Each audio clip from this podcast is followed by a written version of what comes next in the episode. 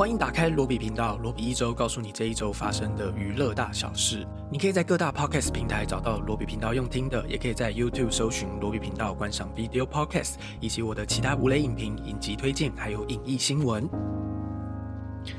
今天是二零二二年的十一月十八日，现在录音的时间是下午的四点三十七分，这是罗比一周的 EP 十四。各位这个礼拜过得好吗？这个周日好像是全球注目的这个世界杯足球赛的开幕式。等了四年，就终于要开打了。不知道下个礼拜开始会不会又有多少人变成了足球迷呢？明天呢，也就是金马奖的颁奖典礼了。今天节目的后面，我也会有一个小小的预测的单元，大家到时候可以来看看我猜的准不准。然后前两天我因为去看一个演出的关系，所以去了嘉义一趟。我发现真的适时的离开台北一下，放慢节奏是还蛮有帮助的。不然平常就算是在家休息，好像也没有休息到的感觉哦。而且我还是坐火车去的，因为演出的场地离火车站比较近，离高铁站比较远，这样，所以那个离开台北的感觉是还蛮有的。不像我回程的时候坐高铁，就有一种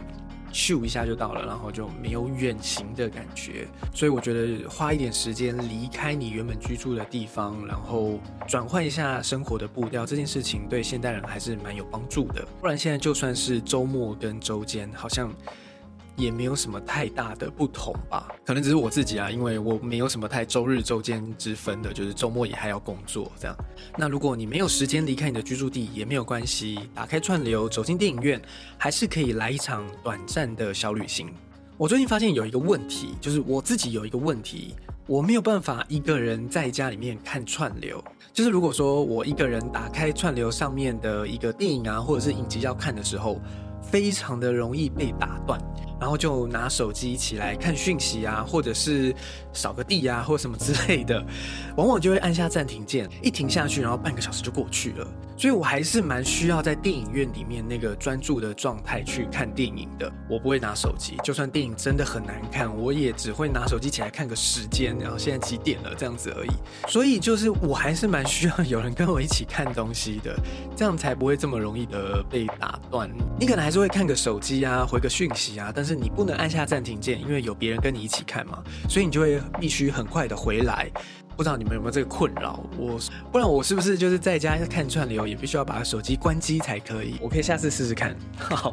，OK，来，让我们开始今天的节目吧。以下是二零二二年十一月十二日到十一月十八日的一周新闻。第一则新闻呢是这个《航站情缘》的主角原型在巴黎的戴高乐机场去世了。不知道大家有没有看过这一部史蒂芬斯皮伯执导，然后汤姆汉克斯主演的电影《航站情缘》，是蛮久的一部电影，大概二零零四年上映的。但是电影台也蛮爱播的，然后也是常常重播啊，大家会去回看的一部电影哦。这个新闻就讲到说，这个主角的原型是一个被困在巴黎戴高乐机场十八年的一个伊朗男子纳赛里，他就跟这个电影里面演的主角一样，因为一些签证的关系，所以就住在了机场里面。一住住了十八年。在这部电影上映之后，他当然成为了一个名人，也在一九九九年获得了难民身份和法国的居住权，就是他可以离开机场去法国里面去居住了。可是他一直就待在戴高乐机场里面，待到了二零零六年，才因为生病的关系要去住院而离开了机场。之后也因为这部电影的关系，所以他得到了一笔费用，可以在外面居住。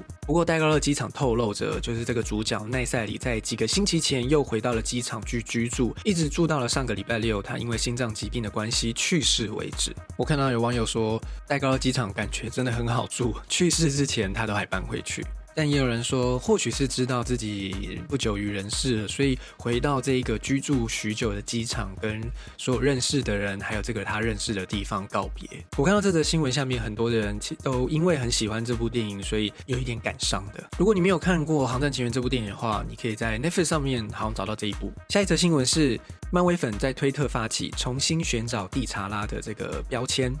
那这部电影就像我之前讲的。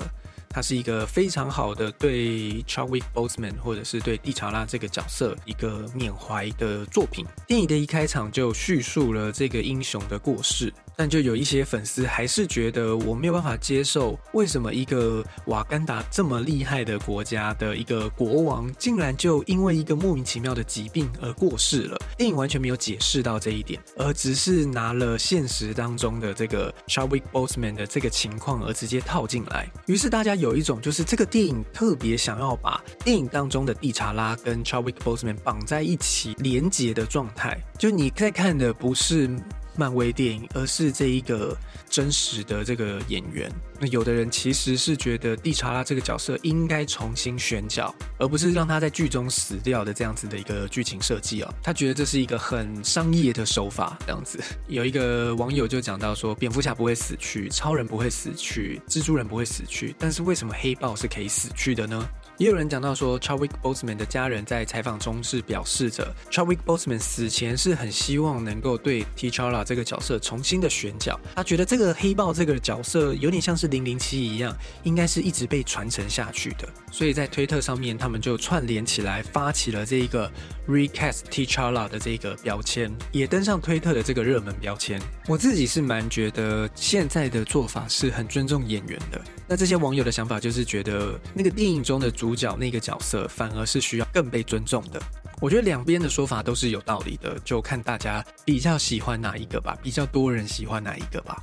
当然，最好的做法就是这些事情都没有发生，就是 Chadwick Boseman 没有过世。可是人生当中没有如果，也总是会有各式各样的意外发生的。下一个新闻是动画大师新海诚《铃芽的门锁》创了开画的票房。这是一个香港的新闻吗？为什么会开画？这个新闻就讲到以你的名字打破票房纪录的动画大师新海诚的最新一部的动画电影《铃芽的门锁》在上个周末的日本上映了。那第一个礼拜的票房呢，就超过了十八点八亿的日元，观看人次高达一百三十三万，是新海诚的所有作品当中第一个礼拜票房最高的一部，所以打败了《天气之子》，也打败了你的名字。最近在 Netflix 上面也上线了新海诚的上一部电影《天气之子》，我不知道大家有没有去看。我看了这则新闻之后，是更期待这一部《铃芽的门锁》。根据日本影评说的是，《铃芽的门锁》是新海诚所有电影当中最好看的一部，是一个日本网友大战令人感动的神作。据说这个《铃芽的门锁》依旧是一个跟灾难有关的故事。新海诚到底是有多恨日本呢？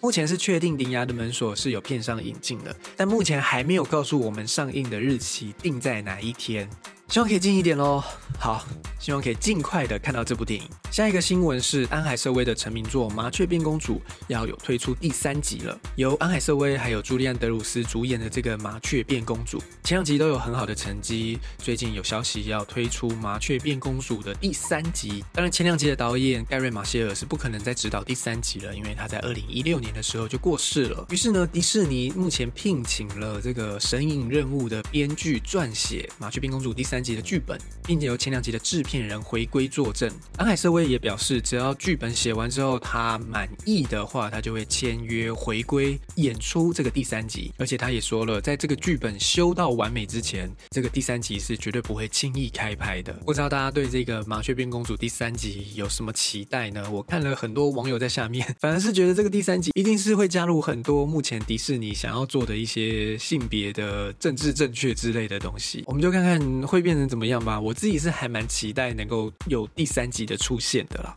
好，最后一则新闻则是日本开闸快速电影《东京地院》判培育议员。这个新闻当然是一个日本的新闻，在讲三个日本人违反了著作权法上传快速电影到了 YouTube 之后，日本东京地方法院的法官今天依据东宝还有等等的原告所提的金额，判决其中两个人要赔偿五亿的日元。那什么是这个快速电影呢？这里讲的是未获片商同意就在网络影音平台公开用十分钟快速讲完一部电影剧情的违法影片。哇，用十分钟我觉得还是蛮客气的了，通常是五分钟、三分钟。钟就讲完了吧？那这是日本的法院针对这种快速电影所做出的第一起的民事判决，其实就是古阿莫嘛。这种快速电影，当然现在整个你看在网络上面有更多更多这种类似的东西，不管是小帅大壮还是小美之类的。那这一个新闻就是讲到日本第一个判决说，这种快速电影是侵害了电影片商的经济利润，于是他们需要付出高额的赔偿金额来，并且是根据他的点击次数、观看次数来说，就是点了一次你就要付出一次的金额。这是今年五月提告，那个时候好像就有看到类似的新闻了。那现在是正式的判决下来了，应该可以在日本那边有效的制止类似的快速电影的频道吧？不知道其他国家会不会引用这一个日本的判决而做出相同的做法来？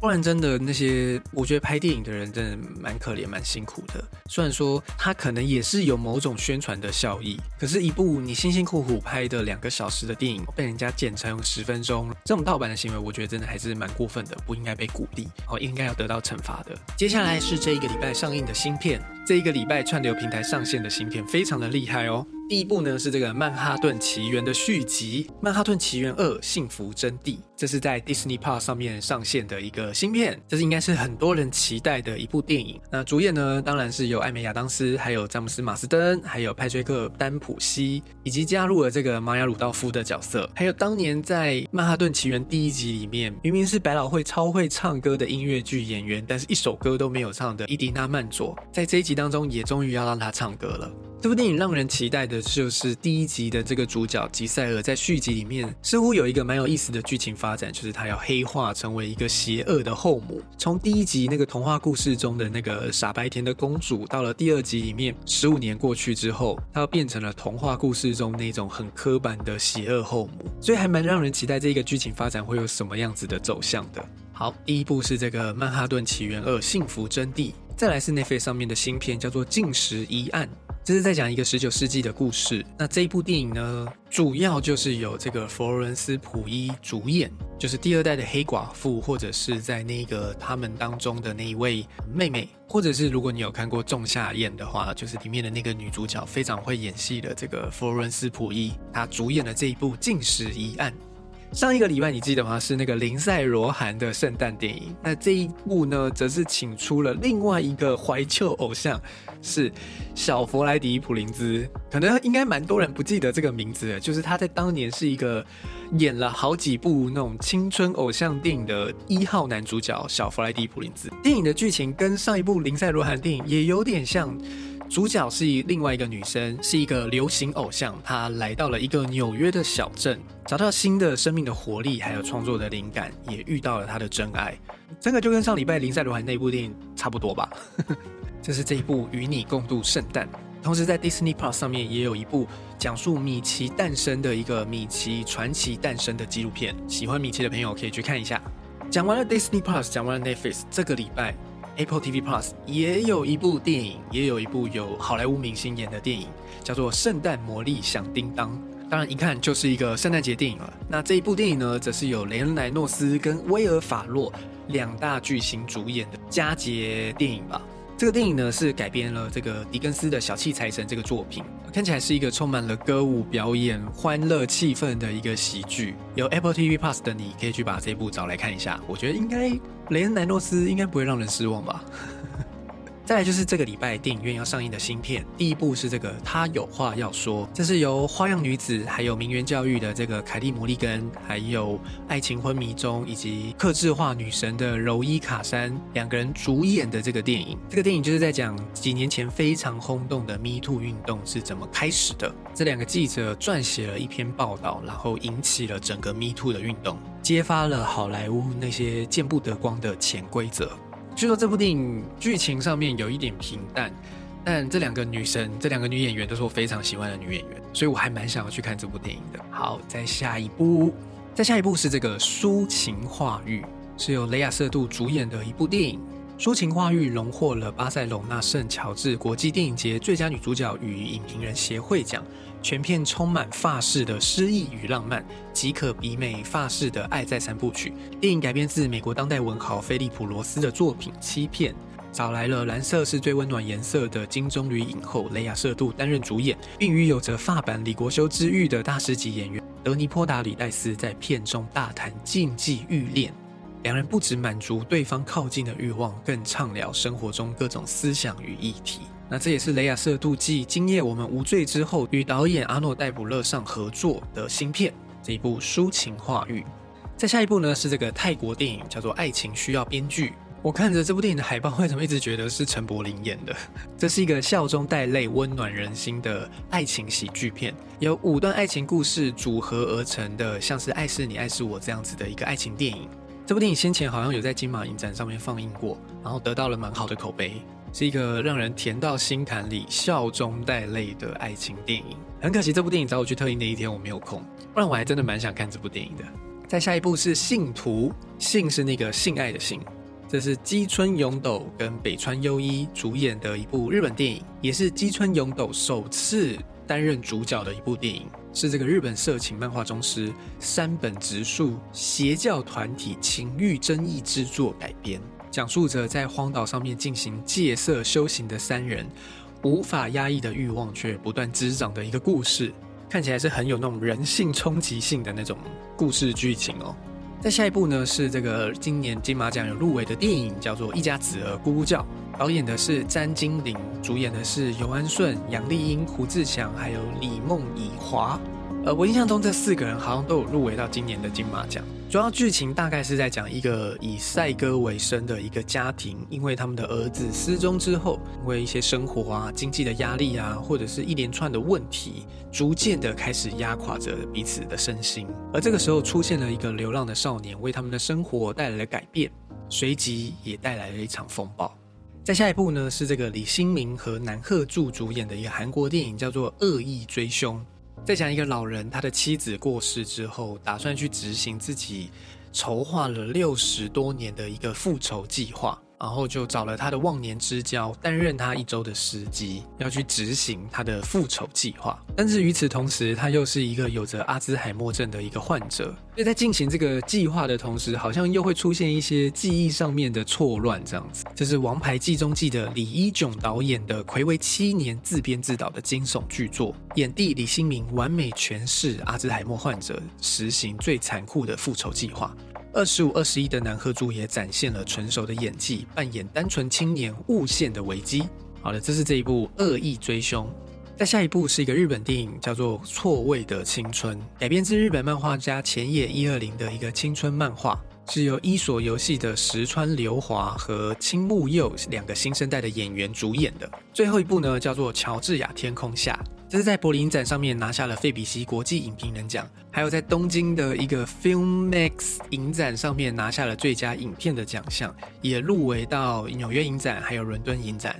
乔治亚天空下宛如捕捉了偶然的质地与想象的魔幻，透过日常的写实、光影的切片，甚至是生活的琐碎、动物的神性，时而轻快跳跃，时而安静凝视，完美书写了一封献给乔治亚的情书。简约而简朴的叙事，大人童话般的故事，这是一部真正充满魔法的电影，看起来像是一部挺有趣的电影。好的，这就是这个礼拜上映的新片。那这个礼拜在 Netflix 上面还有上一个影集，我们想要讲一下，它叫做《一八九九》，这是由之前的一个德国影集《Dark 暗》的创作者打造的一部全新影集，在讲一八九九年的时候，一艘移民的轮船航向西方，离开旧大陆，在讲一个移民船的故事。这个船上的乘客来自不同的欧洲国家，所以应该是要前往美洲大陆。他们怀抱着对新世纪还有对国外生活的希望和梦想。航行的途中，他们发现另外一艘移民船漂流在公海。他们在船上发现了一些可能会让他们接下来的旅程变成噩梦的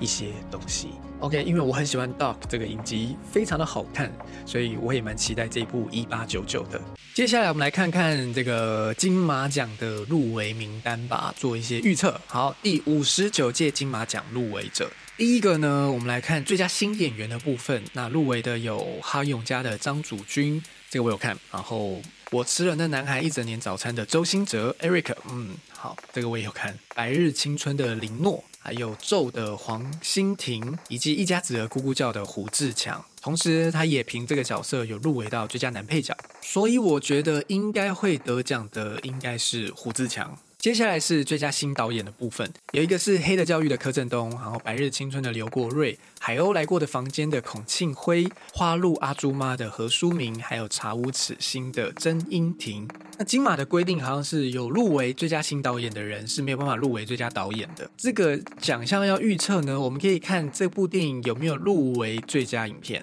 那这里面唯一有入围到最佳影片的最佳新导演就是《白日青春》的刘国瑞。于是我觉得应该会得奖的，我猜是刘国瑞。再下一个是最佳导演，有智齿的郑宝瑞，还有一家子的咕咕叫的詹金玲，还有夏日天空的那匹红马的张作骥，哈永家的陈洁瑶，以及咒的钟梦荣。我觉得咒应该是蛮有机会的，因为那部电影在导演的手法上面是有一些蛮创新的东西。但我觉得这一届应该是会给郑宝瑞。智齿的郑宝瑞，再下一个是最佳男主角的部分，有《最后真相》的张孝全，《载入围城》的张继聪，智齿的林家栋，一家子的咕咕叫的尤安顺，还有《白日青春》的黄秋生。原本我觉得最有机会的应该是智齿的林家栋，林家栋好像是没有来的，但是我好像看了前面有一个新闻是在问黄秋生觉得谁会得奖，黄秋生讲的是说他觉得尤安顺会得奖。于是我也想要把我这一票投给尤安顺，拿下这个最佳男主角的奖项。那最佳女主角呢？有咒的蔡宣燕，还有智齿的刘雅瑟，灯火阑珊的张艾嘉，载入围城的袁李玲，还有花路阿朱妈的洪慧芳。我觉得袁李玲应该不会得奖。然后如果男主角给了尤安顺，那女主角应该就不会给咒。所以比较有可能的是智齿的刘亚瑟跟灯火阑珊的张艾嘉，我蛮希望张艾嘉得奖的，但我觉得会得奖的会是智齿的刘亚瑟。好，我猜刘亚瑟。再下一个是最佳原创电影歌曲，我猜会是烤火的房。啊，最佳纪录片一个是九枪，一个是忧郁之岛，还有大侠胡金铨、神人之家以及沉默呼吸。我唯一有看过哦，没有，我有看过的是神人之家跟忧郁之岛。我觉得神人之家真的太好看了，所以猜是神人之家。最佳女配角入围的有一家子的咕咕叫的李梦怡画。还有哈永家的林丹真妹，最后真相的方玉婷，圆山路卡拉的余香凝，一家子的咕咕叫的杨丽英。我想了一下，我蛮希望方玉婷得奖的，但是好像那部电影里面她的戏份有一点吃亏，可能是一家子的咕咕叫的杨丽英。再来是最佳男配角，有黑的教育的朱宣阳，智齿的李纯，一家子的咕咕叫的胡志强，还有咒的高音轩，以及花路阿朱妈的郑东焕。这一票我要投给咒的高音轩。OK，我猜他会得奖。最后，我们来看最佳剧情长片入围的有《白日青春》、哈永家、一家子的咕咕叫、咒，还有智齿。嗯，我觉得会给智齿。如果是以一个整个电影的水准来看的话，看起来好像智齿还是这里面最强的一个。OK，这就是我的一个不负责任的分析预测，看看明天开奖出来会不会正如我的预料。那这一期节目就到这边，有什么意见的话，欢迎在下面留言让我知道。比如说，你觉得哪一个人会得奖呢？喜欢这个节目的话，请给我五星好评，或在 YouTube 上面按个赞。我们下一集节目再见了，拜拜。